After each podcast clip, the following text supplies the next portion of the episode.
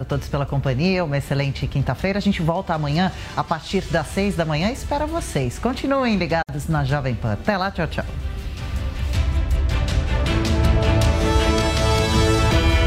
A opinião dos nossos comentaristas não reflete necessariamente a opinião do Grupo Jovem Pan de Comunicação. Jovem Pan Morning Show. Oferecimento Lojas 100. Super quinzena de aniversário nas Lojas 100. Venha fazer a festa. Lojas 100. 70 anos realizando sonhos. Valeu, Loja 100! Primeira super quinzena de aniversário nas lojas 100. Celulares, smartphones, notebooks, tablets, computadores, impressoras, refrigeradores, lavadoras, fogões e eletroportáteis em 10 vezes sem juros nas lojas 100. Eu disse 10 vezes sem juros nas lojas 100. Primeira super quinzena de aniversário nas lojas 100. É sensacional. Loja 100, 70 anos realizando sonhos. Há 70 anos tem alguém, ainda bem que tem Loja 100. Fala,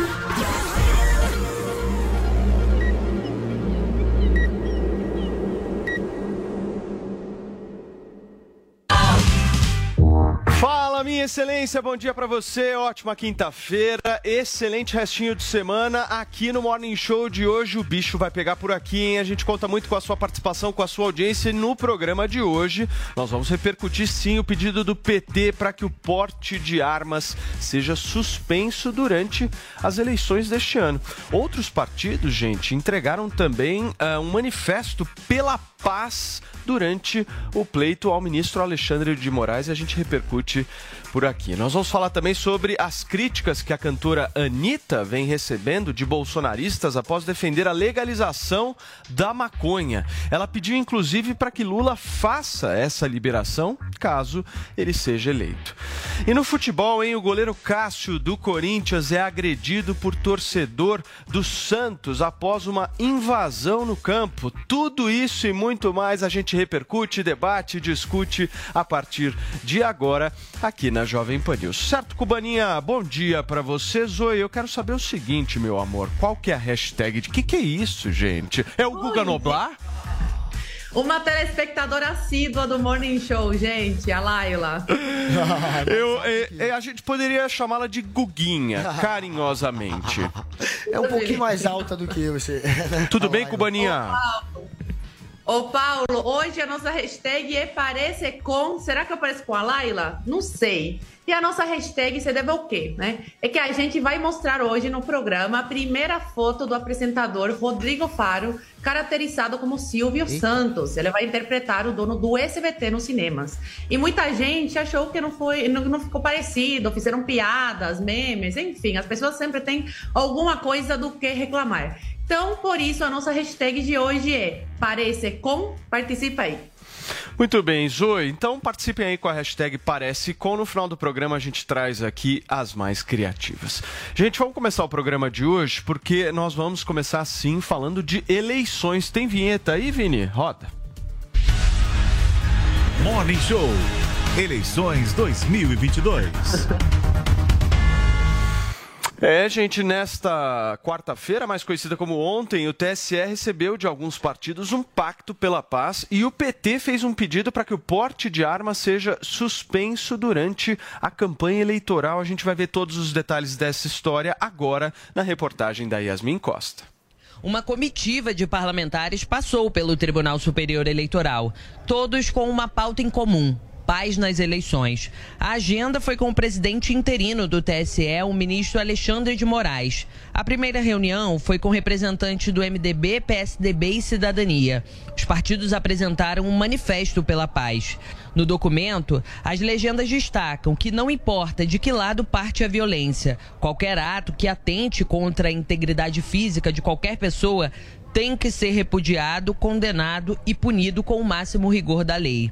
A pré-candidata à presidência, Simone Tebet, disse que Moraes garantiu que a Justiça Eleitoral vai seguir a lei. Do nosso lado, o nosso compromisso com a democracia, com as instituições democráticas, que do nosso lado não haverá fake news, nós estaremos tratando adversários como adversários e não como inimigos, que nós estamos aqui pedindo conclamando que os demais pré-candidatos assumam o compromisso que estamos assumindo de um pacto de não agressão nessas eleições e que nós estamos aqui reforçando que acreditamos, confiamos na justiça eleitoral, no pleito eleitoral e vamos respeitar o resultado das urnas. Moraes também recebeu parlamentares e dirigentes de partidos que fazem parte da coligação Lula-Alckmin. Eles apresentaram dois documentos ao ministro. O primeiro, uma espécie de memorial descritivo com todos os eventos violentos ligados ao presidente Jair Bolsonaro desde 2018. O segundo, um pedido para que o presidente Jair Bolsonaro se abstenha de qualquer ato de incitação à violência e que ele use seus meios de comunicação pessoal para incentivar os apoiadores a não reagirem violentamente no período eleitoral. O senador Randolfo Rodrigues, líder da oposição no Senado, confirmou que, em caso de descumprimento, pode ser aplicada uma multa de um milhão de reais por dia. Nós pedimos que o senhor presidente da República, notadamente, e o seu partido político se abstenha neste período pré-eleitoral e no período eleitoral de qualquer ato de incitação à violência. Que, os, que o presidente da República é, se dirija por todos os meios de comunicação que ele tem é, para é, incentivar os seus apoiadores a não utilizar é não reagir violentamente durante esse período eleitoral. Nós pedimos que esses atos da parte do presidente da República ocorram no prazo máximo de 24 horas após a deliberação do Tribunal Superior Eleitoral. A oposição também apresentou uma consulta pública ao TSE para que seja proibida a circulação de pessoas portando armas e entrada nos locais de votação e sessões eleitorais. No pedido, eles também citam a possibilidade de o porte só ser permitido aos integrantes das forças de segurança que estejam no exercício da atividade. O argumento é que tanto os candidatos quanto os eleitores estão sob elevado risco, inclusive de vida. Muito bem, gente. Está aí a reportagem da nossa Yasmin Costa trazendo os detalhes dessa ação por parte da oposição pedindo a suspensão do porte de armas nas eleições deste ano. Tema polêmico para a gente discutir aqui com o nosso time. Temos Paulo Figueiredo já, Vini? Coloca o Paulinho aí na tela. Tudo bem, Ursão? Bom dia para você. Temos o nosso Guga Noblar, Zoe Martinez já preparada com o nosso Guguinha, certo? Hoje ela mostrou o nosso Guguinha no início do programa. Mas eu quero perguntar para você, Paulinho, eu vou começar por você. Porque esse é um tema extremamente polêmico. Pela fala do Randolph Rodrigues, ele praticamente quer meio que falar o que o Bolsonaro tem que fazer aí. O meu ponto é o seguinte: eu já vi muita gente um pouco receosa dizendo que está com medo de sair para votar nesse ano por conta desse acirramento político. Como é que a gente resolve essa história? É por meio justamente da suspensão do porte de armas? Deus Seu mic, Paulinho, por favor. Seu microfone. Vê se não está off aí, o áudio. Eu, é, não, tá não estamos ouvindo o Paulinho. Vamos, vamos arrumar o mic do Paulinho, em seguida você fala. Vai lá, Guga, eu quero saber o seguinte, o que, que resolve esse receio de algumas pessoas de irem votar nesse ano? Olha, me parece bastante razoável que no dia da eleição, no dia em que haverá um evento onde o país estará dividido, polarizado, de uma maneira às vezes até violenta, me parece muito razoável que a gente impõe algum tipo de limite no porte de arma, pelo menos nesse dia. Já que o Brasil, por meio de tantas portarias, afrouxou tanto as regras de porte, de compra, enfim, de, de, de armas aqui no país, pelo menos que no dia da eleição a gente possa trazer alguma tranquilidade aos eleitores que estão indo ali votar, que estão indo ali participar de um dia que é para ser um dia de festa, um dia da democracia, jamais é, um dia que possa terminar em tragédia, em violência. A gente sabe que está muito acirrado os ânimos. E ac acabou de acontecer, inclusive, uma tragédia que teve, pelo menos como motivação inicial, a polarização política. O fato de um ser um bolsonarista e o outro ser um petista. Então a gente sabe que isso vai persistir, vai continuar. O clima está violento, o ambiente tóxico já foi instaurado. A gente precisa, óbvio, criar um meio de pelo menos restringir o porte nesse dia, para que, enfim, possa trazer algum nível de tranquilidade para os eleitores. A gente sabe que não vai trazer a tranquilidade total, mas algum nível. É, imagina, no dia da votação, alguém poder levar a arma até é, o local onde ele vai votar, né? até o local das urnas. Até os mesários estão se sentindo ameaçados esse ano. Então, é, é, como você permitir num dia de Brasil e Argentina, um jogo clássico, uma, uma final de um campeonato, os torcedores irem até o estádio portando armas. É claro que, que é razoável, eu acho muito razoável que uma medida dessa, enfim, se concretize. Eu espero que a gente possa sair no dia das eleições sabendo que pelo menos por regra, por via, né, por, pela via da regra, as pessoas estarão desarmadas, a não ser, claro, os agentes é, de segurança pública. Ô Zoe, o que, que o PT está querendo com isso? Politizar, Paulo Matias, mais uma vez. E o Randolph também, né? Não cansa aí de passar vergonha, de ao invés de trabalhar, que foi para isso que ele foi eleito, ficar sempre tentando cutucar de alguma forma o governo e implementar aí a, as ideias né, né, que, que eles têm, principalmente do desarmamento. Essa, essa, esse incidente, esse infeliz incidente que aconteceu em Foz do Iguaçu, é, incentiva né, esse discurso deles de anti-armas. Agora, o, a pergunta que eu queria deixar aqui é: será que os criminosos também vão ficar sem as armas? Ou isso vale só para o cidadão de bem? E o Adélio, o Adélio ele tinha porte de arma, porque todo mundo sabe muito bem, está cansado de saber, que não são as armas que matam, são as pessoas que matam. E quando você está afim de matar alguém, você mata com qualquer coisa. Será que eles vão proibir também é, de fa facas? Né?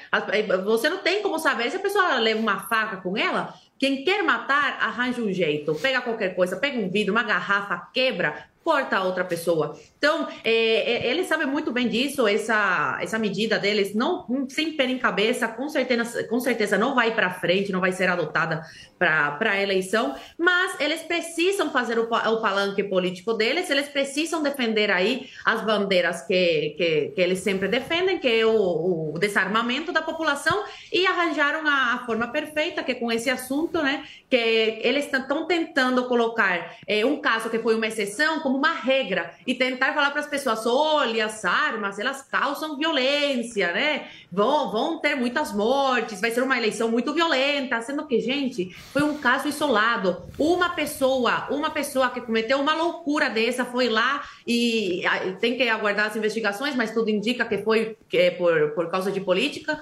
Uma pessoa, eles estão tentando colocar como se todos os eleitores do Brasil fossem igual esse, essa pessoa que pega uma arma e é capaz de matar outra por, por, pelo simples fato de não concordar com a outra pessoa. Então é mais uma vez um palanque político deles, como todas as pautas deles e todas essas birras que eles fazem para a imprensa, e PLs e, e, CPIs, eles sabem que nunca vai dar em nada, não vai dar em nada, mas é o papel deles, é o papel deles de é, é, é, fazer barulho e tentar de alguma forma sempre atrapalhar não só o governo, mas também o Perfeito. cidadão de bem.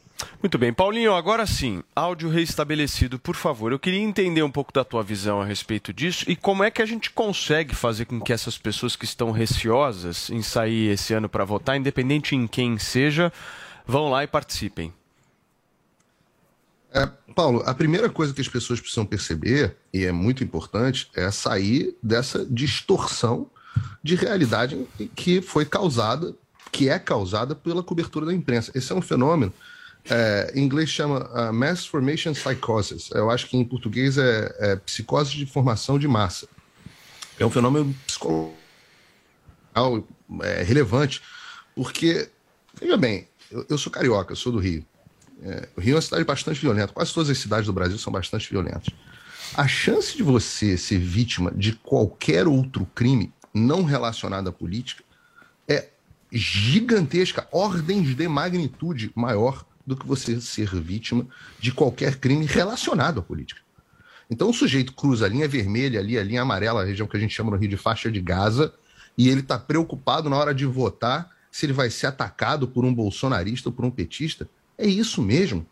Por quê? Porque há a distorção da realidade que a imprensa está causando nos últimos dias. Eu avisei isso aqui no Morning, porque a gente percebe quando a coisa vai ser feita. Que é para dar a impressão, a impressão, de que existe um clima de guerra civil e de insegurança no Brasil. Não existe. Não existe. Eu volto a dizer, não há clima no Brasil de guerra civil, não há clima, não há agressão generalizada das pessoas. Os fatos que a gente vê são isolados, colocados, explodidos fora de proporção para a imprensa, para avançar a pauta política deles. E qual é a pauta política deles? Olha, vocês estão vendo aí. Tem alguma novidade na esquerda querer desarmar as pessoas? Tem alguma novidade? Os caras tentaram desar desarmaram o Brasil prometendo que trariam paz desarmando as pessoas no Brasil. Desarmaram nos anos 90. Causaram uma, a maior explosão de violência que o Brasil, tal, não necessariamente, talvez ligadas às armas, mas com, em, em seguida, coincidentemente ou não, veio a maior explosão de violência da história do Brasil. Entra o governo Bolsonaro, as armas, é, há uma flexibilização no, no, no na, na, compra, principalmente de arma, mais do que no porte, mas principalmente na compra de armas, e, as, e, a, e, o Brasil registra o menor índice de violência dos últimos sei lá quantos anos. Não necessariamente correlação é causalidade, e eu admito que nesse caso talvez uh, haja só uma correlação e não, e não necessariamente uma causalidade, mas Sim. a pauta da esquerda é a pauta do desarmamento. Então, é claro que todo mundo quer paz. É claro que todo mundo quer paz. Óbvio que todo mundo quer paz. O presidente Bolsonaro é o primeiro a falar que não é para reagir com violência. Eu não sei o que uma pessoa pode dizer de forma mais enfática do que Olha, eu não quero apoiador que, que haja com violência. Se, que, se você, para ser violento, apoia o outro lado. Não dá para ser mais enfático que isso. Mas o Randolfo Rodrigues não quer isso. O que ele quer é moderar o discurso do Bolsonaro. Porque a esquerda não quer só desarmar a população. Ela quer também calar e decidir o que, que você pode falar. Então, o que, que é discurso? Aí, o que, que é incitação à violência? Para fechar, Paulinho. O Guga reflete sempre bem aqui o que, é incitação à violência. Ele fala e eu, e eu gosto que o Guga sempre é um porta-voz dessa da, da, visão da um porta-voz fiel da visão da esquerda. É, eles falam o seguinte: se a imprensa mente e nós vamos lá e falamos, olha como esses caras são mentirosos, olha como eles têm uma agenda política, isso é incitação à violência.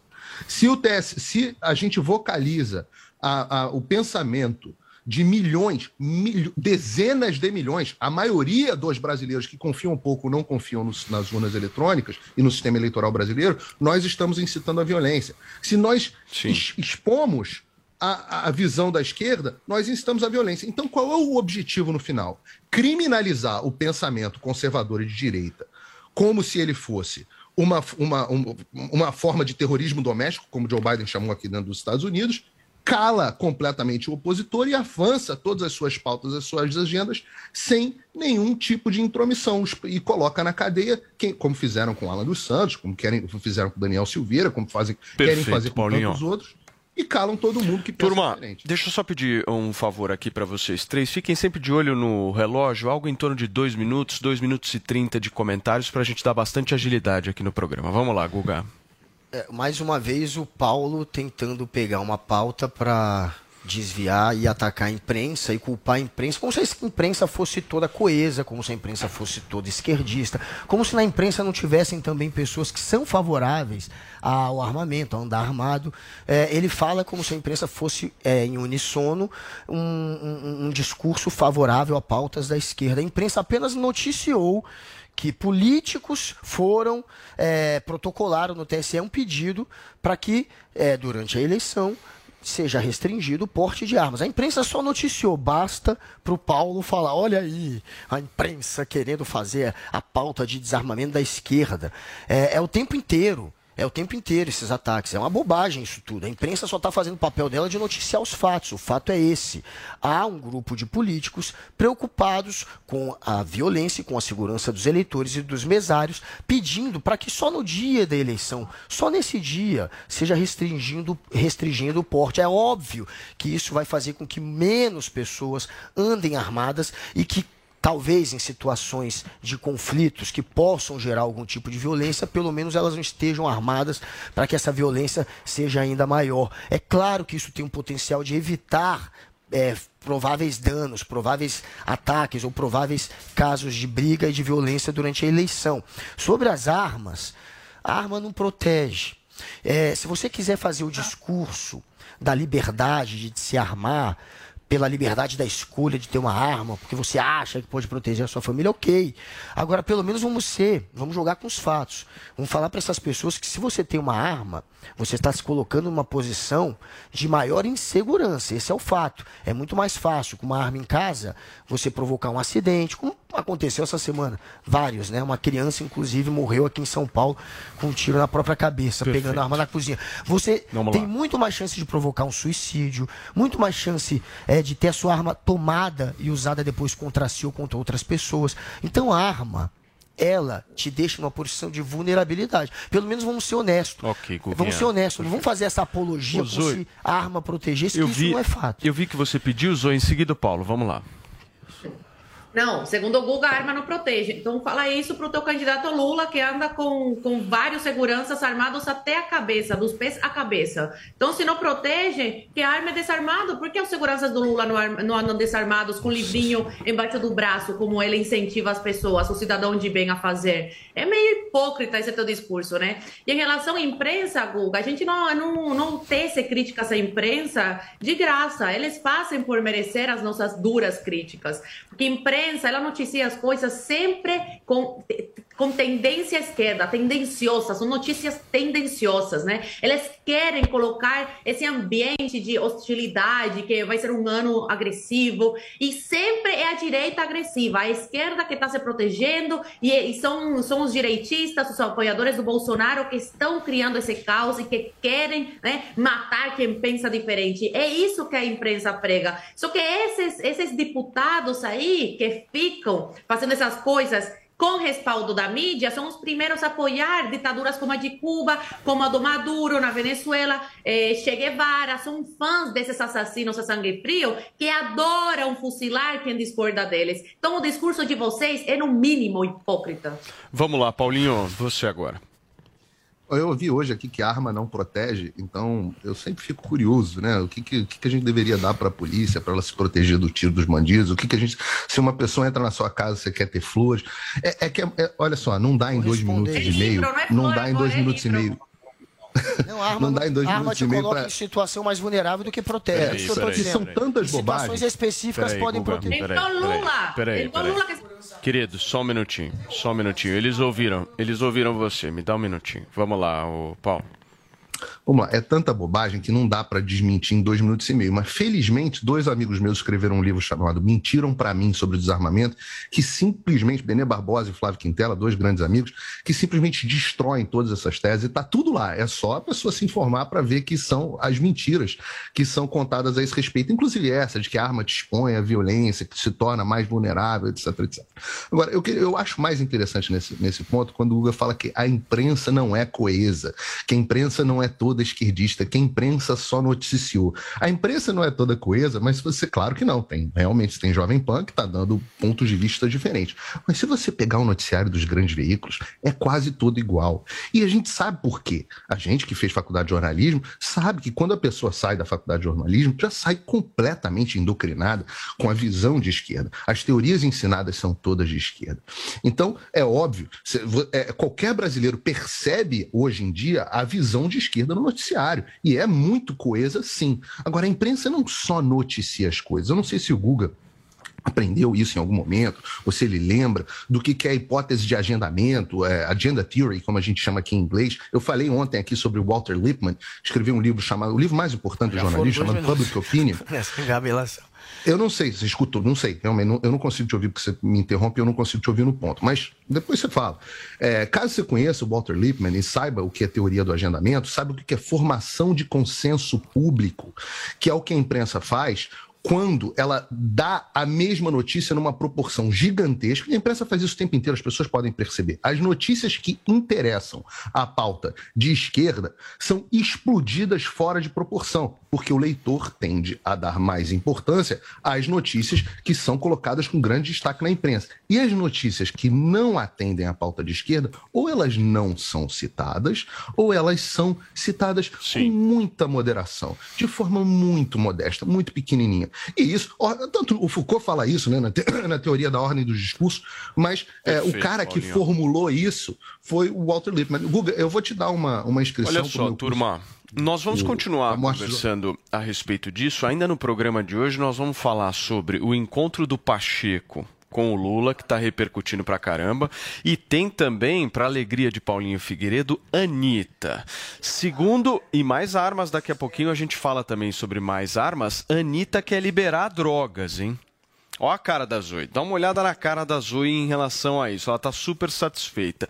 Daqui a pouquinho Não, a não, gente vai conversar mais aqui no Morning Show sobre isso, mas antes eu tenho um recado importantíssimo para dar para você que nos acompanha em todo o Brasil. Esse debate público deixa todos nós mais carecas. Muito mais, né, Certo, Paulo? meu querido Andrade? Certíssimo, Paulo. Agora, nós temos aqui a solução para vocês, caso por um por porventura vocês queiram testar algo antes do implante. Certo, Andrade? Certíssimo, Paulo, porque é bem isso mesmo. Às vezes a pessoa ela pensa em fazer um implante, tá com aquela falha, tá perdendo o cabelo, tá ficando careca, e aí começa a pensar, ou coloco peruca, que era o que acontecia muito antigamente, ou eu aceito a minha careca, porque a calvície você não ganha, gente. Você tá perdendo o cabelo.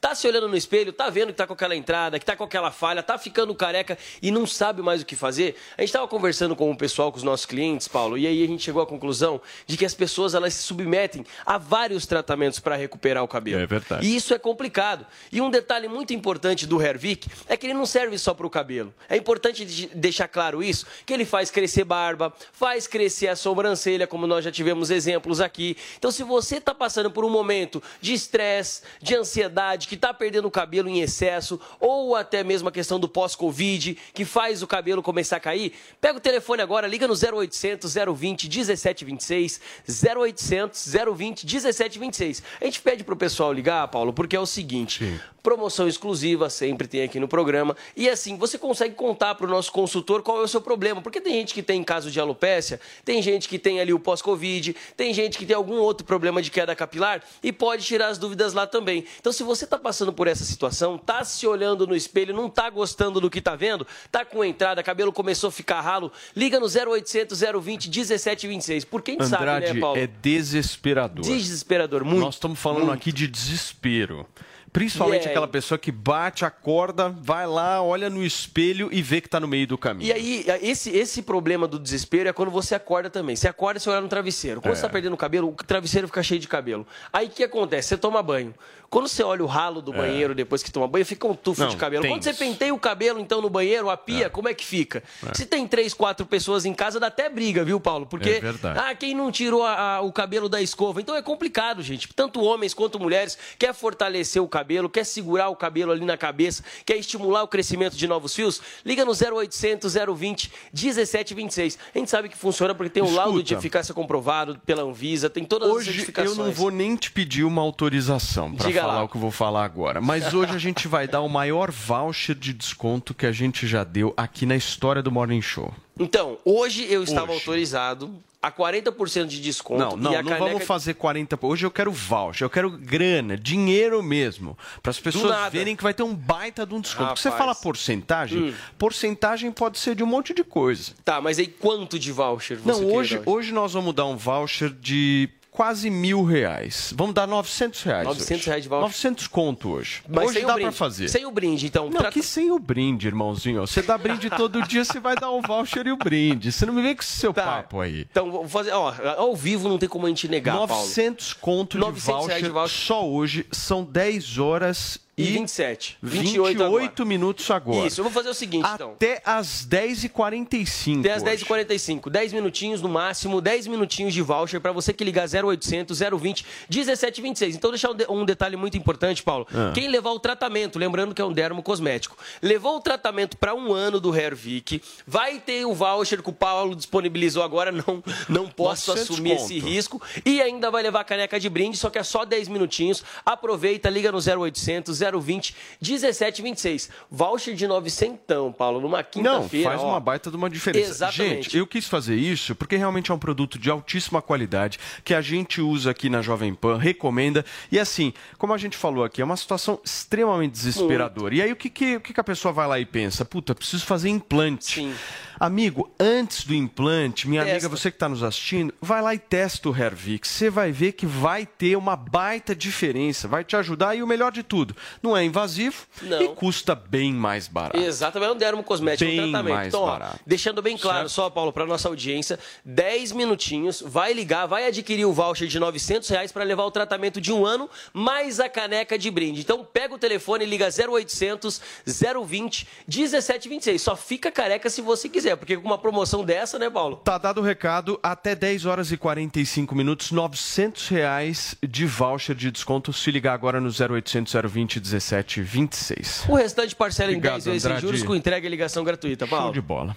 Muito bem, gente. São 10 horas e 29 minutos. É, precisa ter remédio para cabe... pra cabelo crescer. Guguinha, com vocês aqui eu vou falar um negócio. Não é fácil, viu? O que, que você queria falar das armas aí? Porque senão vocês ficam falando que eu fico lógico. censurando vocês. Um fala que eu censuro de um lado, o outro é fala eu que eu jeito, censuro é do que o outro. Paulo, do jeito que ele fala, acaba. Não, eu, eu sou meu fico o, conf- o. Xandão. O ursão, o ursão. A gente fica.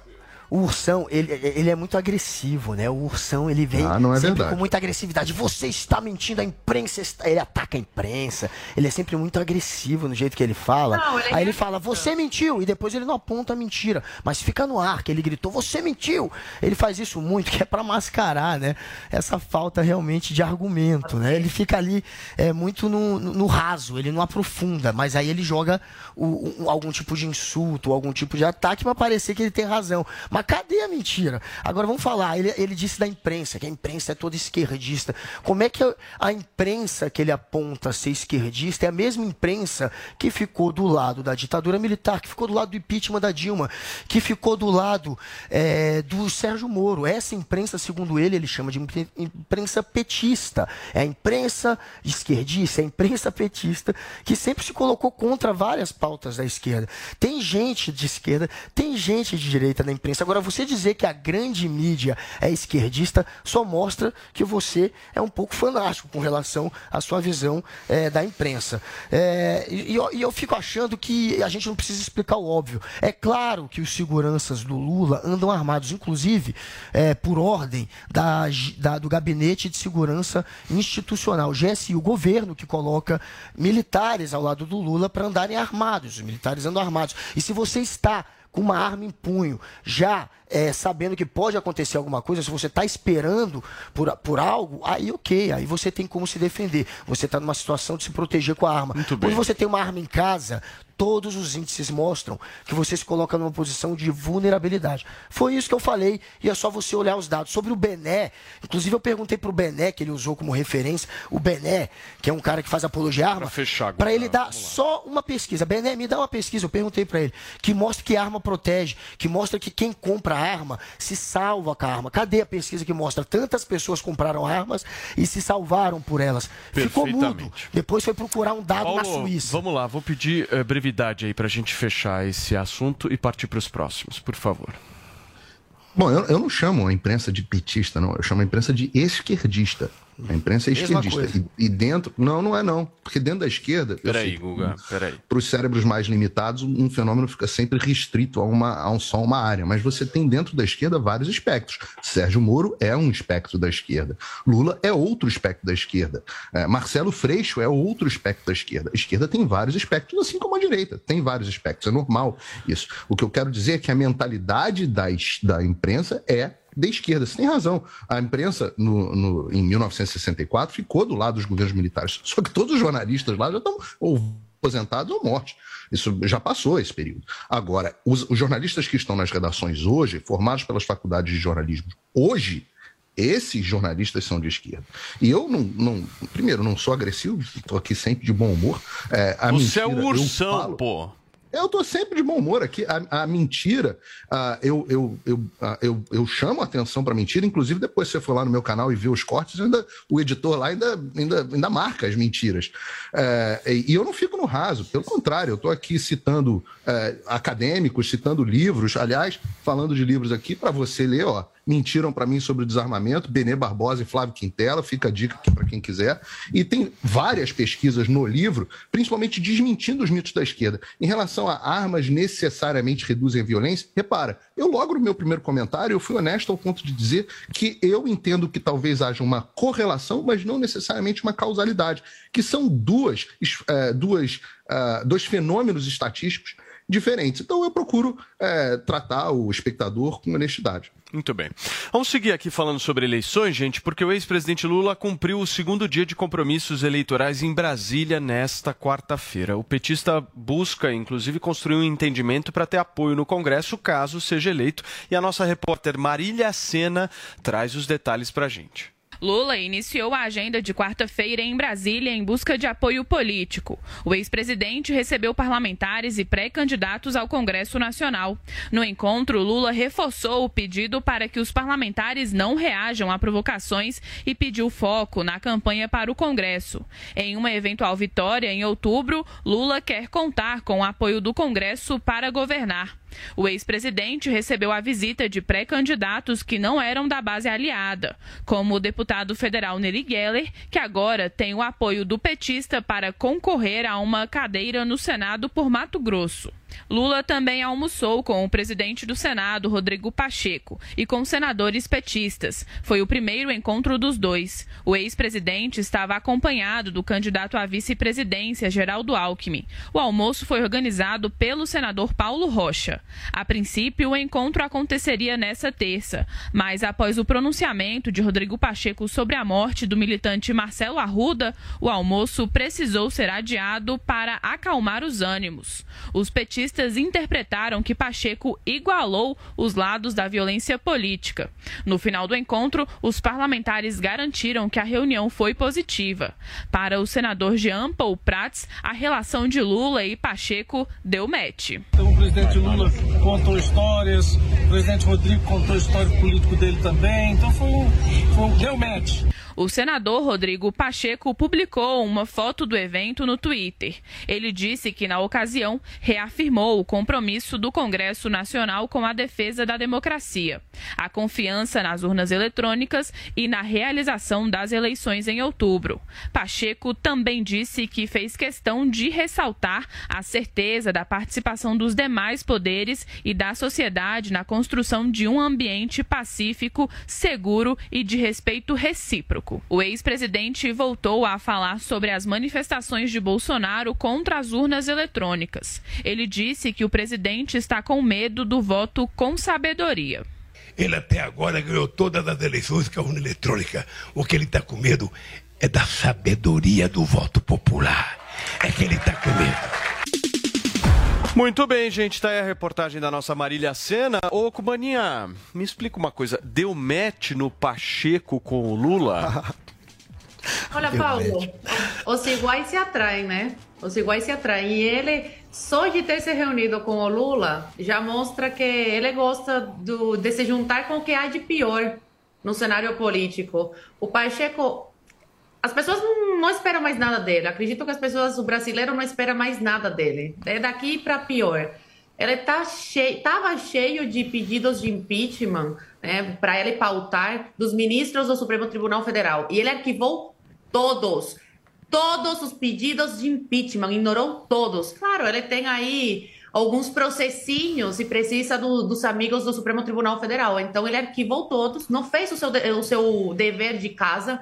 E eu espero, sinceramente, que os mineiros se lembrem, se lembrem do, do péssimo é, mandato, né? Que ia na presidência que o Pacheco fez. Tinha tudo para dar certo, tinha tudo para fazer um, uma boa presidência, pautar projetos importantes, mas se desviou. Então, que o eleitor, eh, deixo aqui o recado, se lembre, se lembre da, do histórico do Pacheco eh, como eh, presidente do, do, do Supremo, eh, do, do Senado. E que na hora de votar, mudem, mudem, porque quem se junta com o Lula é igualzinho ao Lula. Ô Paulo, o Pacheco recebeu o Lula, mas não declarou voto e apoio a ele. Você acha que no escurinho falou, da urna. Mas falou que a mãe votava no Lula, viu? Pô, mas até aí o meu pai também. Não vou nem falar quem vai votar. Bolsonaro, tenho certeza, Paulo. Muito bem, mas eu quero saber o seguinte, Paulinho. ó. No- o Emílio Surita fala muito isso, adoro quando o Emílio fala isso. E no escuro da urna, o Pacheco aperta 13?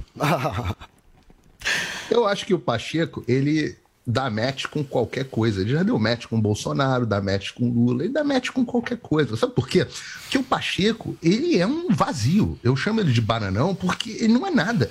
Ele. ele o, que, é, o, que- o que é o Pacheco? Vocês já ouviram o Pacheco falar? Não, reparem, eu, eu, eu dá vontade de tirar print e botar na internet as coisas. São sempre falas meio elaboradas, repletas de jargões. Não, porque ah, nós temos que valorizar a democracia, as instituições e a soberania dos povos. E- e é sempre um amaranhado de chavões que não significam absolutamente nada. E no final o cara termina a frase e fala assim: o que, que ele disse? Ninguém entende. Não tem nada, não tem substância. Por isso que dá match com qualquer um. E a gestão do Rodrigo Pacheco como presidente do Senado foi exatamente isso. Qual é a marca do Rodrigo Pacheco? A grande marca da administração Pacheco no Senado é uma CPI que é, é, acabou acontecendo a contragosto dele, porque ele também não queria essa dor de cabeça da CPI do circo. Então o STF foi lá, pum, cravou. E foi isso. Não tem um feito. O Brasil, a quantidade de reformas, projetos de lei presos no Senado é inacreditável. A Câmara até vota um pouquinho mais. O Senado é só, só vota coisa de conchavo. Só isso. As reformas para o Brasil morrem todas no Senado brasileiro. O trabalho de fiscalização do- do- dos poderes, né, tra- especificamente do Poder Judiciário, o Senado nem se mexe o Pacheco, mas ele não quer nem esquentar com essa dor de cabeça. Agora, eu, eu acho, ele fica falando, ah, eu tenho obrigação de encontrar com os líderes de todos os partidos, né, no- no- na linha bananão. Mas, pô, ele vai ser presidente do Senado, a não ser que seja reeleito, e poderia, né, nesse caso, ah, ele vai ser presidente do Senado, eu acho que poderia, né, por, uma, por um mês. O mandato dele acaba em 1 de fevereiro de 2023. Né? Acaba em 1 de fevereiro. Então, assim, qual a importância que o Rodrigo Pacheco vai ter? Ele não fez nada nos dois anos, vai, nesse- vai ser nesse primeiro mês com um, um congresso reeleito que ele vai mudar o Brasil. Então, isso aí é para ele aparecer. Eu só chamo a atenção, a última coisa, Perfeito. é, é para dizer o seguinte: você já parou para pensar que num dado momento o Bananão achou de verdade que ele era pré-candidato à presidência? Olha o nível de desconexão com a realidade que esse cara tá. É muito jantar, é muito conchavo e é pouca rua, é pouco povo, é pouco diálogo com a população. E aí, Cascão, conta pra mim aí a tua avaliação dessa história. Olha, o, o pirilampo, o vagalume, que acende né, e apaga. Esse é o apelido dele lá. Ele acende e apaga, acende e apaga dentro do Congresso. Agora ele está tentando acender, mas para os dois lados. Ele continua fazendo o jogo do PSD, que é jogar para os dois lados. O partido dele está dividido, neste momento, em oito estados do lado do Bolsonaro e oito do Lula. Está meio a meio. E tem mais uns quatro estados que devem ir para o lado do Bolsonaro, pelo menos. Talvez mais um ou dois para o Lula. Então o partido está rachado. E o, o Pacheco, junto com o Kassab, eles precisam continuar jogando esse jogo do partido que apoia os dois lados. A gente sabe que o Kassab, ele é Lula. Inclusive, talvez no primeiro turno, depois é, que indicarem já os candidatos, quando acabar essa fase de indicar candidato, que vai até 5 de agosto, ele pode dizer que pessoalmente é Lula já. Pode ser que ele já O faça isso no primeiro Kassab turno. vai votar Lula e Tarcísio. O Kassab Isso é um fenômeno. joga de hein? todos os lados e ele tá usando o Pacheco para isso. O Pacheco que o, que o Paulo falou, ó, foi candidato, ele nem Isso chegou a ser, é um na verdade. fenômeno. O Kassab Não, tem não, ele usar. achou que ia ser. Ele achou que ia ser. Não Ele- disse que ele foi, não. Não, de fato, você não Ele disse que ele foi. que ele- mas na verdade ele nem. Ele se quisesse teria sido. Mas o- ele não quis. Porque, Só faltava voto. Não, porque ele, além dele saber que não tem voto, saber, obviamente, que era uma parada perdida, de fato era, ele sabia que ia estar ali como um candidato laranja, só para continuar fazendo esse jogo do PSD, que está, na verdade, dividido. Ia ser um candidato que ia ser cristianizado, né? Que ia ser abandonado pelo partido dele, inclusive. Então, viu que ia ser um laranjão, não topou se comportar como laranja, porque o objetivo dele, gente, é conseguir, apesar de ser difícil, tem as amarras lá institucionais, mas é conseguir um segundo mandato como presidente do Senado. É por isso também que ele está aberto a conversar com Lula. O PT apoiou, junto com o Bolsonaro, a eleição dele a presidente. A princípio era o Bolsonaro que estava do lado, o PT, quando viu que não tinha o que fazer, que ia perder, também ficou do lado para conseguir uns carguinhos. E agora Muito ele bem. quer mais uma vez contar com o apoio do PT. É tudo politicagem, galera. Tá todo mundo fazendo política. O Lula, o Bolsonaro e o Rodrigo Pacheco. Turma, eu vou fazer o seguinte: nós vamos para um rápido intervalo comercial, mas é assim, a jato, voando mesmo. Não sai daí, porque na volta tem Anitta aqui no programa. Ela quer liberar a maconha e algumas drogas aqui no Brasil. E a gente vai entender o que pensa a nossa bancada. Fica por aí.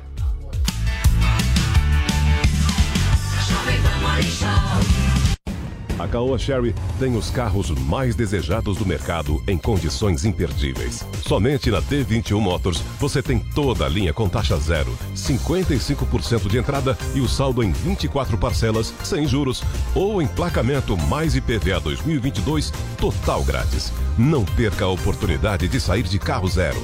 Acesse d21motors.com.br barra ofertas e consulte condições. No trânsito, sua responsabilidade salva vidas. Jovem Pan Morning Show.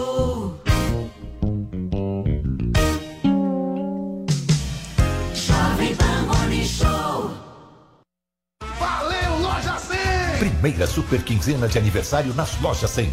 Celulares, smartphones, notebooks, tablets, computadores, impressoras, refrigeradores, lavadoras, fogões e eletroportáteis em 10 vezes sem juros nas lojas 100. Eu disse 10 vezes sem juros nas lojas 100. Primeira super quinzena de aniversário nas lojas 100. É sensacional. Loja 100, 70 anos realizando sonhos. Há 70 anos tem alguém, ainda bem que tem loja 100.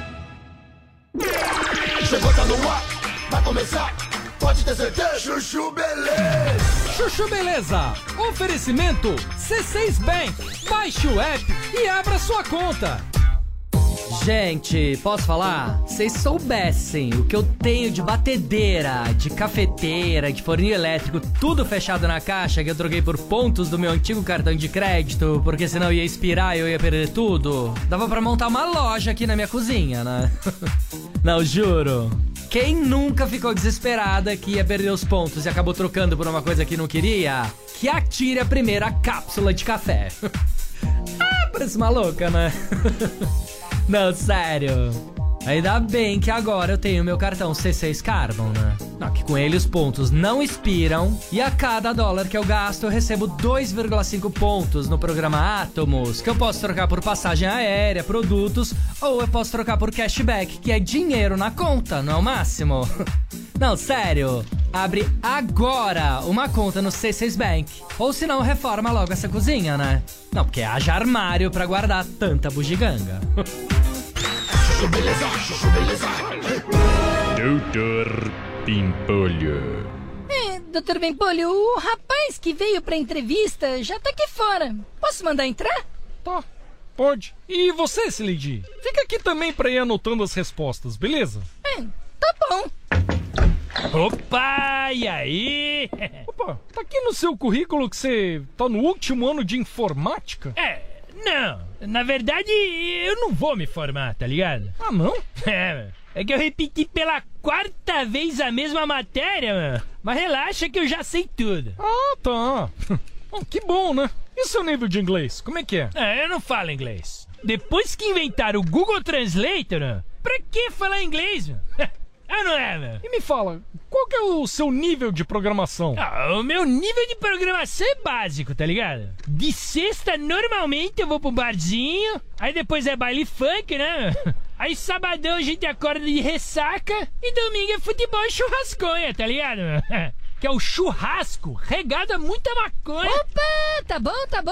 Não, não, Sileidi, peraí, meu. Tô gostando da sinceridade do rapaz aqui, meu. Ah, então eu já tô contratado? Acho que não, né, meu?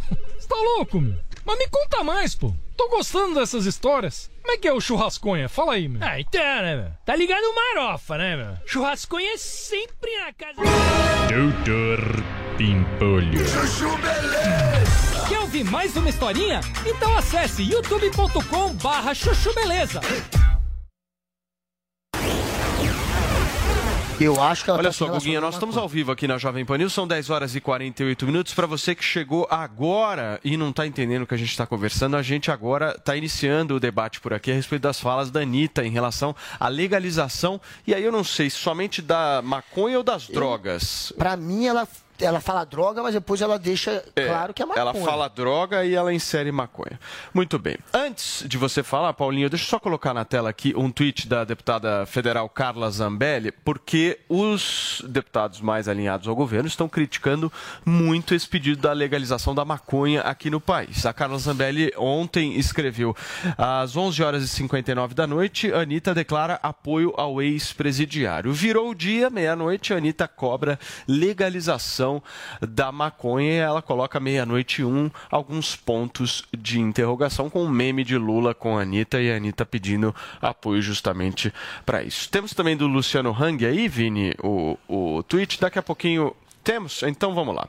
Luciano Hang, eh, empresário que também apoia o governo Bolsonaro, diz o seguinte: quem a Anitta apoia? Mensalão, petrolão, escândalos de corrupção, crise, amigo de ditaduras assassinas, diz que vai regular a mídia, fala que tudo bem roubar um celular, vai acabar com o teto de gastos, revogar reformas, estatizar empresas e outros incontáveis absurdos. E aí eu quero entender um pouco, Paulo, da visão, mais a visão conservadora, por que, que o conservador ele enxerga ah, algo pejorativo na legalização da maconha? Quais são os argumentos, na sua avaliação, que fazem com que essa legalização não possa acontecer?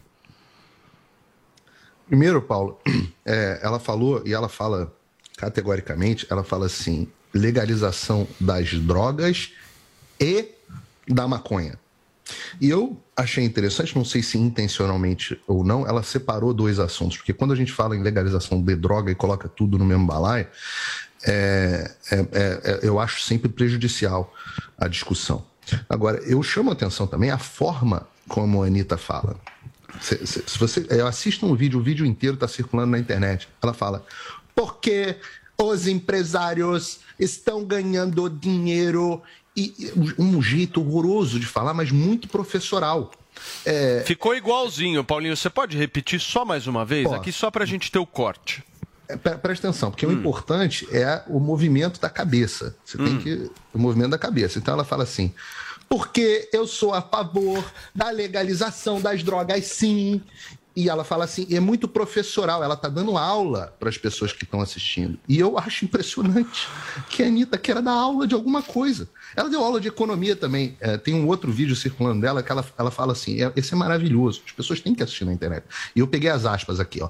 Não adianta ter economia, não adianta ter é, é, a- o giro, a cidade da agropecuária, de não sei o que, de não sei o que lá, e super bem. Porque quando o oxigênio acabar, todo mundo morre. Acabou tudo, nem internet vai ter agora depois dessa aula de economia, de, de macroeconomia e meio ambiente, eu me sinto muito mais preparado para o debate público. Ela acha na cabecinha dela que é, o, o, o debate sobre mudança climática tem a ver com a quantidade de oxigênio que tem no planeta.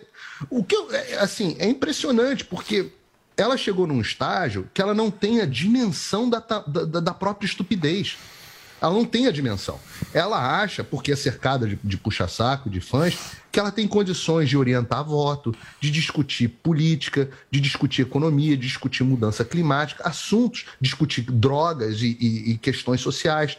Meu Deus, ela só sabe cantar músicas pop de consumo rápido e tatuar o fiofó e mostrar o bumbum. Anitta, reconheça a sua insignificância no debate, no- na, na- capacidade para o debate público. Porque você reconhecer a influência que você tem, sim, você deveria agir com responsabilidade. Falar: olha, eu sou absolutamente ignorante, não conheço nada sobre esses temas, e, portanto, eu vou me recolher a minha, minha insignificância nesses assuntos e não vou opinar. Mas não é, não é só opinar. Ela fala dando aula para as pessoas sobre assuntos que ela ignora, ela caga a regra para a sociedade. Sobre assuntos que ela ignora. Outro dia eu tinha ela, já tem um tempinho que tinha ela numa live, tentando falar, mas e aí, o que, que faz o poder eh, judiciário, então? Ela não tem noção da divisão dos poderes e quer cagar a regra para a sociedade. Essa discussão das drogas, Paulo, que eu posso até depois eh, eh, voltar a esse ponto. É, a gente entra. É, a discussão das drogas, mais propriamente dita, é uma pauta que divide conservadores É, porque, por exemplo, a maconha é um assunto separado, é um capítulo Isso. separado. Eu vivo Esse é o dizendo, ponto. Nos Estados Unidos, a- a boa parte do movimento conservador passou a apoiar A legalização. não, É legalização, descriminalização, a venda legal com restrições, e aí tem, tem diversas propostas nesse sentido. É um debate rico, profundo, com, com, com, com diversas nuances. Mas a Anitta, ela já decidiu tudo. Ela vai ensinar agora para a sociedade, já tem todas as respostas. A, a- a pensadora Anitta. Muito bem. Eu vou pedir para o nosso Vini. Vini, tem uma imagem que a Anitta postou, acho que é legal até da gente exibir aqui, que é ela justamente eh, com uma estrela do PT na nádega. Coloca para mim essa imagem que é importante. Eu quero fazer uma avaliação aqui com o Guga Noblar a respeito disso, Guguinha, Posso porque eu quero... participar dessa avaliação? Fica à vontade, querido. Da nádega? Ah, o da nádega, ah, eu acho que o horário não é apropriado, querido. Podemos seguir um pouquinho adiante em relação a isso. Mas o que eu quero saber, o Guga Noblar, em relação a isso é o seguinte, porque essa imagem é importante da gente destacar, porque a Anitta disse o seguinte, há dois dias atrás, não sou petista e nunca fui. Se você não é petista, como é que você publica uma foto nas redes sociais com a estrela do PT na sua nádega, ô Guga? Olha aí, olha aí, ô Guga. Esta eleição ela é, é Lula. Não, não, peraí, peraí. Isso é coisa de petista, irmão. Isso é coisa de petista, mas ela não foi petista. Nesta, ela será. Na próxima, ela já tá querendo dizer aí que pode não ser de novo. Porque, segundo ela, o ideal. Ela é vai tirar a renovação. estrela da- Vai ter que arrancar a estrela da Naidega na próxima. E ela disse já que numa próxima eleição ela vai apoiar uma renovação. Nessa, ela quer retirar Bolsonaro. E a retirada dele passa pela eleição de Lula. Esse é o discurso da Anitta. Não quer dizer que, de fato, ela seja uma petista. E eu acredito que ela não tenha votado no PT em eleições passadas. Que ela fará isso pela primeira vez, como ela tem dito. É, a Anitta, ela incomoda muita gente pelo poder de influência dela. E não porque ela diga algo que possa ser interpretado muitas vezes por alguém, como interpretou o Paulo, como uma bobagem sem sentido. Não, é- eu acho que é só pelo lado dela mesmo. Porque tem tanta gente que dá opinião é, sobre esse vídeo? assunto. Não, eu vi, Paulo, mas todo mundo pode opinar sobre. Esse é um assunto. Não, mas é muito professoral, Que toda a sociedade pode opinar. Ainda mais uma Claro. pessoa que nasceu, que foi criada num ambiente onde a guerra às drogas influencia a vida de todo mundo ali. A Anitta, ela cresceu sim na periferia do Rio, em favelas. Ela sabe, ela tem lugar de fala. Ela sentiu também já tem lugar de na fala. vida dela por ter. Não, ela tem muito mais do que a gente, inclusive. Por ter crescido aonde a guerra de fato acontece, transcorre, porque guerra às drogas só acontece em favela e na periferia. No bairro do rico, você não vai ver tiroteio. Se tivesse guerra às drogas em bairro de rico, não teria mais é, esse combate da- às drogas da maneira como é feita. A guerra já teria acabado. Mas começou Você é carioca, na perifa, Guga? Começou, não, já morei no Rio também. Como, começou na favela tá perifa- dentro, tá dentro dos bairros ricos, cara. ah, então, é por isso que começou a mudar também um pouco. Como começou a ter um Olha, efeito no colateral, Rio- no Rio, agora é muito pior na vida da da cidade, cara. É muito é pior na vida do favela. favelado. É muito pior na vida da periferia. É incomparável. A guerra é ali. Agora tem um efeito colateral outro que tá pegando também é, a- a- quem não mora na favela. E por isso, inclusive, que os políticos passaram a discutir. Mas ela tem lugar de fala, ela viveu também isso na pele. Qualquer um. Esse é um assunto que todo brasileiro pode opinar, por que não ela? E essa opinião dela opinar. faz todo sentido. Muito bem. Porque não. É, todos os países estão evoluindo. Guga. Depois vamos para isso. Colômbia, Argentina, México, Antes. países da Europa, dos Estados. Estados Unidos, Antes todos do comentário da isso. nossa cubaninha, eu vou chamar o VAR aqui nesse programa. Exibe de novo, por favor, ô Vini, esse trecho do vídeo da Anitta, que inclusive a gente teve que cortar porque haviam vários palavrões aí e a gente não vai colocar isso aqui na Jovem Pan News. Por favor, coloca aí, Vini. Será que o Lula apoia isso, gente? Apoia isso aí, Lula. Pô, tá te dando maior apoião. Apoia essa legalização aí pra nós. Acho que proibir as drogas não faz com que as pessoas parem de usar.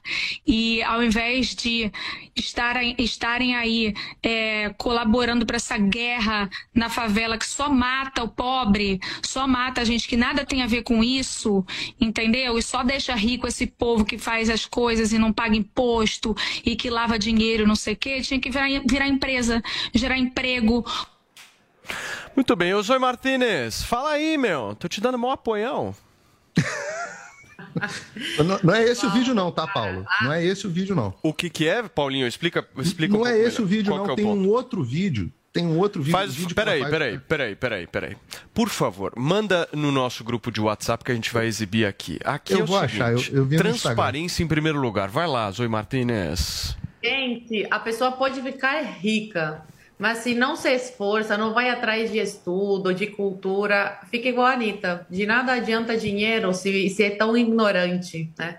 Basta com uma pesquisa ela ver o mal que a maconha causa. É um erro muito grande falarem, ah, não, mas a maconha é uma coisa levinha.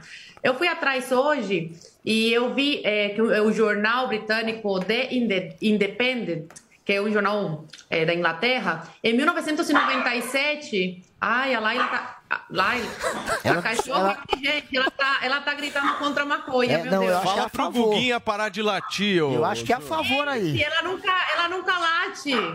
Meu Deus, enfim. É, Em 97, esse jornal, ele- eles fizeram uma reportagem né, a favor da discrimi- de- descriminalização é, da maconha. E em 2007, fizeram outra reportagem pedindo desculpas, porque tinham saído vários estudos né, que mostravam é, é- é muito preocupante, né? É, o que a maconha causa né, nas pessoas. E eles usaram um estudo da revista Lens Aí, olha aí, sabotaram a cubaninha. Censura. Peraí. É censura. Voltou? Oi? V- é Voltou, seu voltou, áudio voltou, caiu, Zoe. voltou, seu voltou. áudio caiu, a Voltou, imagem voltou. também. Agora sim. onde? Vamos Não, lá. parou 10 segundos atrás só. Vamos lá, querida. Vamos. Não, na, a revista, no pedido de desculpas, eles citaram uma é, outra revista que chama Lancet e tinha é, um, é, é, uma pesquisa indicando que a maconha é mais perigosa que o LSD e o êxtase. Eu não sabia disso. Hoje eu fui procurar e aí é, é minha preocupação de uma pessoa como a Anitta, né, que tem muito, milhões de seguidores, né, ela tem uma responsabilidade, infelizmente, querendo ou não, ela influencia muitas pessoas, vir a público e pedir a legalização de uma droga como essa, que vai abrir a porteira. Se a maconha for legalizada, vem, as outras vêm depois. É uma coisa que vai, vai abrir de vez. Então, uma coisa muito irresponsável por parte da Anitta, isso, ela vendeu o voto dela. Bem que eu estava estranhando todo esse apoio publicamente ao Lula. Não, ela não se vendeu por mortadela, não. Ela se vendeu pela maconha. Já está pedindo aí que caso Lula, se, se vencer a eleição, ele já tem que legalizar aí para ela fazer valer o voto dela. Muito bem, esse, esse debate, a gente vai voltar nesse tema, eu vou passar para você, Guga, mas eu- depois eu queria ouvir um pouco do Paulo, porque essa diferenciação na questão da legalização das drogas para a legalização da maconha é importante da gente fazer. Vamos lá. Óbvio que é. Agora, é, eu, eu tenho um ponto de vista de que a gente deveria liberar praticamente todas as drogas. O meu ponto Nossa de vista pessoal senhora, é esse. Com exceção das muito perigosas, eu acho que sim. Eu acho que a, a melhor maneira de tratar esse assunto não é com guerra, é com a gente tentando é, ver isso como um caso de saúde pública. Às vezes o cara comprando aquilo numa farmácia, se o cara vai comprar demais, o cara já, já pode ser é, de alguma maneira incitado pelo, pelo farmacêutico a procurar uma ajuda, mas a gente não tem que tratar, enfim, marginalizando, colocando a margem. A margem parece ser a pior maneira. É, a- a- colocar a margem não está sendo, inclusive, a solução vista por vários países desenvolvidos. Há países onde você é, tem locais para a pessoa injetar heroína. É muito louco isso, né? A pessoa injeta heroína no andar de cima de uma casinha e no andar de baixo ela tem um tratamento. Mas é uma maneira de você não marginalizar e de você procurar uma saída para aquela pessoa. É, a gente tem que tratar como um caso de saúde pública. E a maconha, é, eu nunca vi essa pesquisa da Zoe. Assim, ela falou do MD, né? E do. LSD. Faz sentido.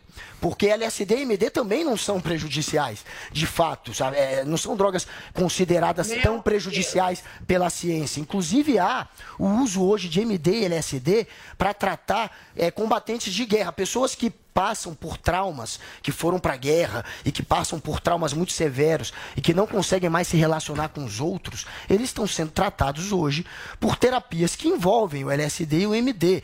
Então, dependendo da maneira, e maconha também é usado em terapias médicas. Essas drogas, elas têm também um potencial médico. MD, E também tem um LSD, estudo, maconha. o Guga, que faz uma ligação entre cannabis e psicose, tá? Que mostra que é clara a ligação de um com o outro. Olha, é, eu já vi estudos sobre isso normal Não é claro. sociedade? Não é claro, é, Zoe. Tem estudos que dizem é, que dependendo da maneira como você faz o uso da maconha, você pode desenvolver algum tipo de psicose. Dependendo da maneira como você usa, você pode combater também as psicoses. É muito louco isso. Aí tem estudo que diz que você pode desenvolver esquizofrenia e tem estudo que diz que você pode curar a esquizofrenia com a maconha. Você acha que, legaliza, que legalizando é, aumenta ou diminui o consumo? Não, le- legalizando legaliza, os países que legalizaram, a, Holanda, por exemplo, que tolera, ou países que de fato legalizaram, é, o resultado é que diminui. É muito louco isso. o consumo. Claro que não, eu tô com uma pesquisa Uruguai- aqui da Holanda Você vai achar, que você vai achar, você vai achar pesquisa dos dois lados, Oi, mas o consumo Ah, de drogas pesadas diminui. Na Holanda, o consumo de drogas pesadas é menor do que em outros países da Europa. Heroína. Eu tenho uma crack, informação etc. urgente aqui agora para passar para vocês. Paulinho Figueiredo, presta atenção nisso que eu vou falar agora, hein? A Anitta vai tatuar o nome Lula. Eu Eita. só não sei onde, mas falou que vai tatuar. Vai tatuar. É, vai faltar orifício pra tatuar. Eu só não sei Já onde é que vai ser colocado o nome Lula.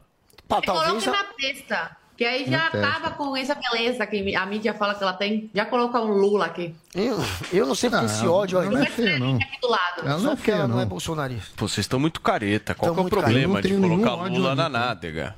Nenhum problema. Na testa eu acho mais É. elegante. Na testa. Muito bem. Senhores, eu vou fazer o seguinte, turma. Cubaninha, eu vou para um rápido intervalo comercial. Na volta, eu quero voltar um pouco mais nessa questão da história da Anitta e principalmente da legalização das drogas aqui no Morning Show. E tem o trecho específico do Paulo Figueiredo que ele interpreta a Anitta. Eu vou tentar fazer um VAR ao vivo aqui, mas é daqui a pouquinho. Fica aí. Jovem Pan Morning Show. A Jovem Pan apresenta Conselho do Tio Rico. Senhoras e senhores, Daniel Zuckerman. Tio Rico, vem cá, me dá um abraço que eu. Puta, Te amo. Você tá mais magro. Você gostou? O que, que tá acontecendo? Tua mulher não tá te dando comida à noite? Olha, eu fiquei assustado agora. Quem tem um filho recém-nascido sabe que a mulher fez um intercâmbio Pois e é. talvez ela volte em algum momento. Vou te falar, tenho saudades enormes de sair, de uma balada, Que mas essa. delícia, é. Vem aí essa fase maravilhosa e eu só chego 6 horas da tarde pra dar banho. Eu só sirvo pra isso.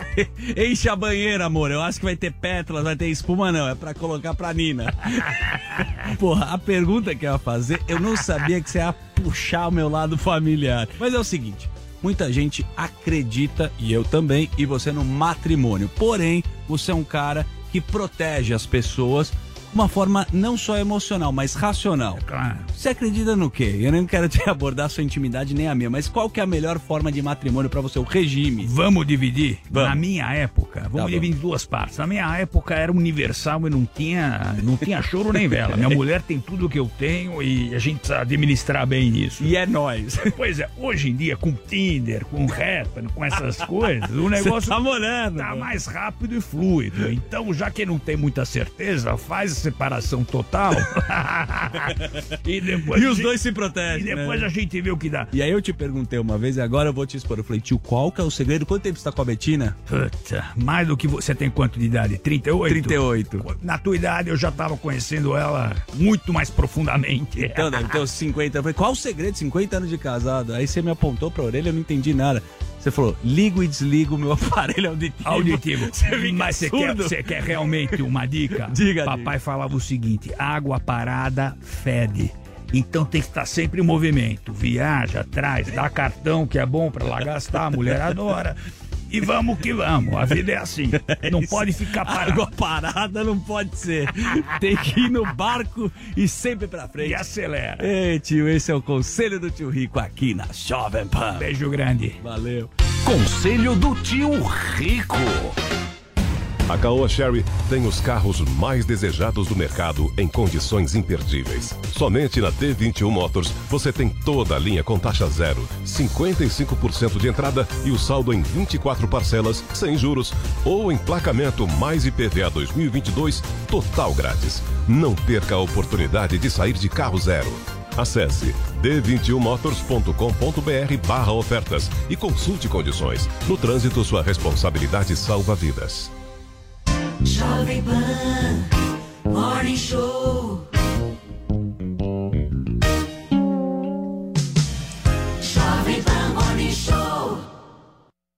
Sabe quando a gente pega o jogo andando porque demorou pra descobrir onde ele vai passar?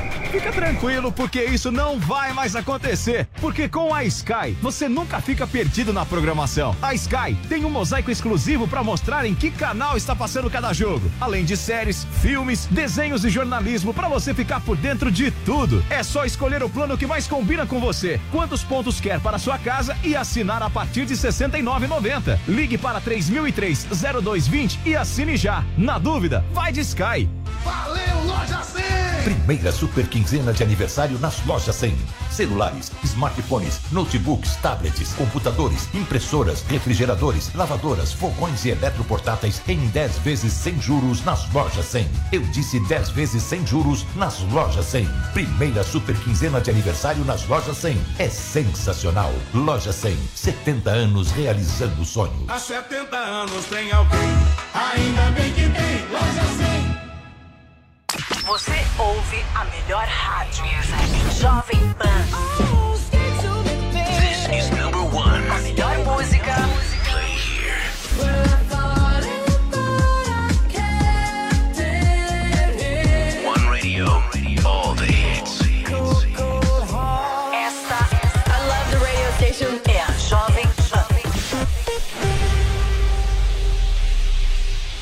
No Brasil, o número de homens e de mulheres é muito parecido. Mas no Congresso, no Senado e nos governos, mais de 80% dos cargos eletivos são ocupados por homens. Essa diferença entre o Brasil político e o Brasil real só vai mudar quando as mulheres participarem com representatividade da vida pública. Mais mulheres na política. A gente pode, o Brasil precisa. Justiça Eleitoral. 90 anos pela democracia. Edu, comprou carvão? Sim, sim, comprei. Vem umas 10 pessoas. Tranquilo, nossa varanda é enorme. Ah, tudo aqui é ótimo. Bairro, lazer das crianças. Que bom que a Uni cruzou o nosso caminho. Caminho Alto da Boa Vista. Apartamentos de 61 a 92 metros quadrados. Visite decorado. Avenida Adolfo Pinheiro, 1623. Ligue 4200-0606. Uma realização Uni Incorporadora e participação XPA 7.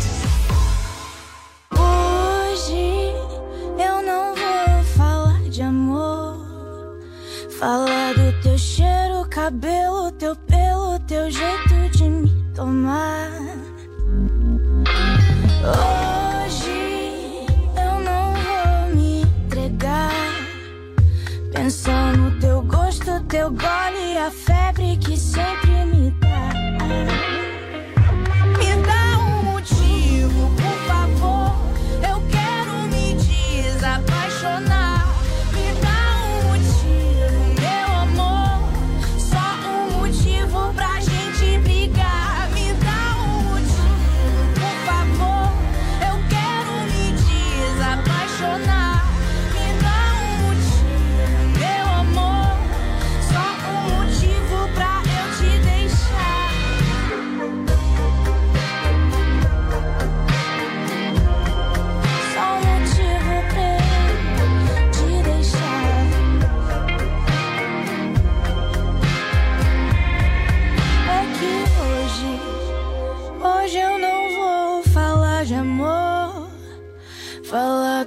Cheiro, cabelo, teu pelo, teu jeito de me tomar.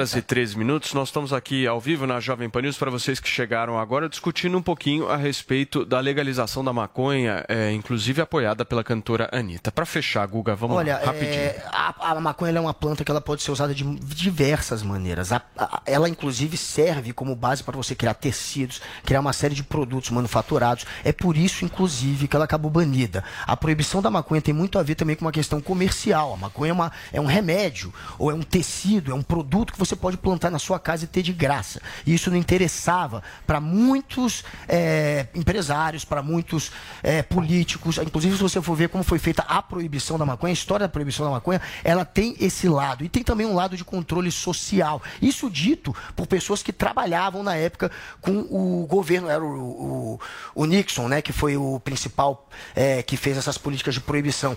É, eles dizem abertamente que Perfeito. era uma maneira de Não. você fazer um controle social de hispânicos e de negros. Mas isso eles falam abertamente. Funcionou como controle social e funcionou também para coibir que esse produto se tornasse um produto comercial. Muito bem, gente. Olha só, o Paulo Figueiredo eh, imitou inclusive a cantora Anitta, e aqui a gente gosta sempre de fazer a verificação, né, Guga? Para verificar se Cadê realmente o negócio é bem Falando que ele feito ou não. Coloca o vídeo aí para mim, Vini, por favor. Mas ela falou mais Eu ou sou menos. super a favor da legalização das drogas e que e, e da maconha para que as pessoas possam ter empresas legalizadas que pagam impostos e que geram empregos. Né, fazendo a maconha e gerando empregos e acabando com essa guerra que só quem ganha é os ricos lá, as milícias, os fulanos, Beltrano, e só quem morre é o pobre, do negócio que o povo vai continuar usando do mesmo jeito, entendeu? O povo vai continuar usando do mesmo jeito. Nunca vi hatch vendendo droga pra ninguém, entendeu?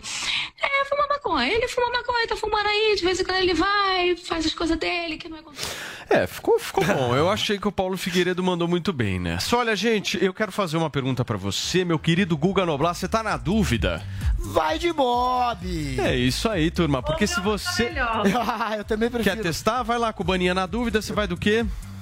Vai de Bob, Nossa. amor! Infinitamente melhor, Guga Noblar. Porque na dúvida, assim. se você quer fazer uma aposta esportiva bacana, meu, vai de bob.com. É aquilo, né, gente? Às vezes você vai lá, seca o rival, outras vezes você usa a paixão, mas o que a gente não pode deixar nunca de lado são as estatísticas. Fica ligado porque no Bob suas análises têm vez sim. Então, quintou com Copa do Brasil. Hoje serão definidas as duas últimas vagas nas quartas de final da competição.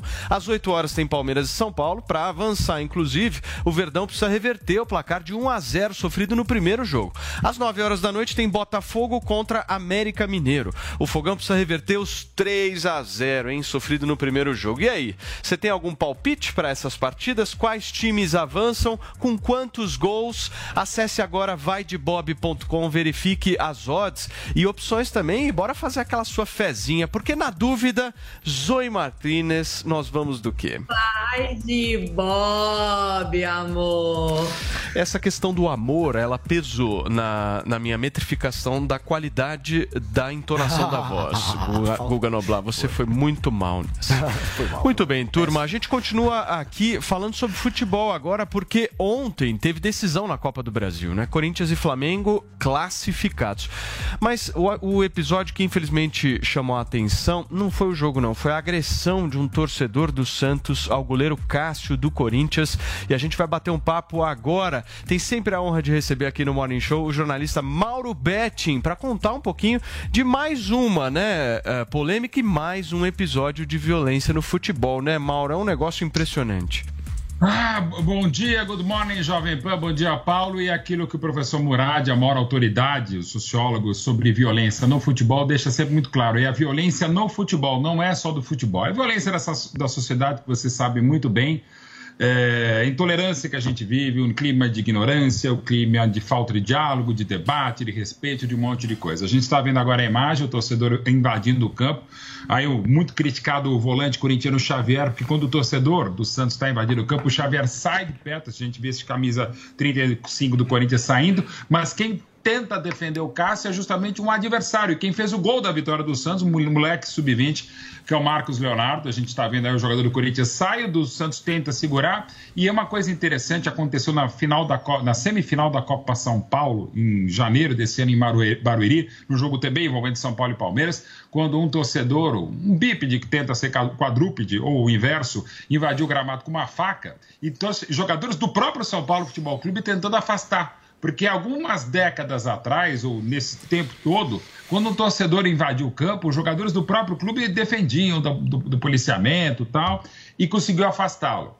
Tem uma coisa que se comenta na Inglaterra desde os 1992, quando foi feito o relatório Taylor para tentar banir conseguiram banir o hooliganismo, é que exatamente a gente não pode mostrar o rosto, não pode mostrar os invasores, porque é isso que eles querem, a publicidade dos fatos. E quando invadem o campo, você registra, mas não mostra, no sentido, olha, um imbecil invadiu o gramado. Então não mostra. Nesse caso específico é bom até para poder prender, porque infelizmente vocês também sabem isso melhor do que eu. O cara vai ser preso, vai ser solto para o próximo jogo fazer a mesma coisa que fez com o Cássio e faria até com o João Paulo, goleiraço do Santos, né, Paulo? Ô Mauro, ontem, inclusive, o atacante do Flamengo, Gabigol, aliás, ontem não, né? Porque ele já tinha dito isso, que, se o Atlético Mineiro fosse ao estádio do Maracanã, eles iriam conhecer o verdadeiro inferno. E hoje ele, ele publicou novamente sobre isso. Você acha, você enxerga esse tipo de provocação algo positivo? Ou, ou isso ajuda, inclusive, mais a esse clima meio violento?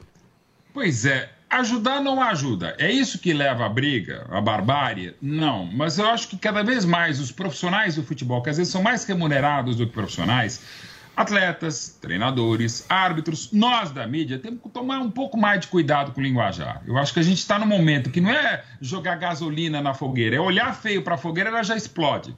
Não precisa de mais nada. Não estou dizendo que deva ser demonizado ou punido o Gabigol. Mas pensar minimamente um pouco era legal. Aliás, eu sou da tese que quem fala o que pensa não pensa no que fala. Ainda mais em dias de intolerância, de impaciência, de, de incultura. Então, ser um pouquinho mais responsável, Paulo, vai ser melhor. Não vou dizer que todo esse inferno se deva a isso. Mas é só ver as manifestações pré-jogo. Na, na- na estrada, entre Belo Horizonte, Juiz de Fora, enfim, eh, para o Rio de Janeiro, tinha lá faixas. Faltam 15 quilômetros para você chegar ao inferno. Nossa. Mal vindo a torcida do Galo. Então, acho que um pouco mais de responsabilidade é legal, o que não significa dizer que o Gabi tem incitado a violência. Mas um pouquinho mais de paciência e, sobretudo, respeito seria bem melhor. Ô Mauro, eu não posso pedir, deixar de pedir aqui os seus palpites. Seus palpites são bons, né? melhores que o do Piperno, hein? O que não é difícil. como é. A margem de erro do Piperno é tipo 97% para cima ou para baixo de erro. E aí, Palmeiras e São Paulo hoje? Olha, você sabe, o cora- coração palestrino sangra para dizer isso, mas eu acho que o Palmeiras ganha o jogo, mas perde nos pênaltis. Não é o que eu quero, mas é meu palpite. Botafogo e, América Mineiro. Ah, foi 3 a 0 para o América É. em Minas. Eu acho que o Botafogo até vence o jogo, mas é difícil reverter. Então, para mim, passa o América e passa o Muito bem, minhas excelências, Mauro Betting aqui com a gente no Morning Show da Jovem Pan News. Valeu, Maurão. Obrigado, querido. Sempre ajudando a gente por aqui. Good Morning, Jovem Pan. Valeu, querido. Gente, nós vamos agora saindo do futebol para o nosso destaque internacional. O presidente americano Joe Biden iniciou nesta quarta-feira em Israel a primeira viagem do governo dele ao Oriente Médio. Na agenda, Biden tem como objetivo tentar desacelerar o programa nuclear do Irã, impulsionar o fluxo de petróleo para as bombas americanas e reformular o relacionamento com a Arábia Saudita. E aí, o que, que vocês estão achando dessa tentativa aí do Biden? A situação do Biden tá assim, cada dia pior, né? Você acha que os Estados Unidos, Paulo, até final do ano vão ter uma inflação maior do que a nossa? Se continuar assim, com certeza, porque eh, a inflação está se acelerando aqui nos Estados Unidos enquanto está desacelerando no Brasil.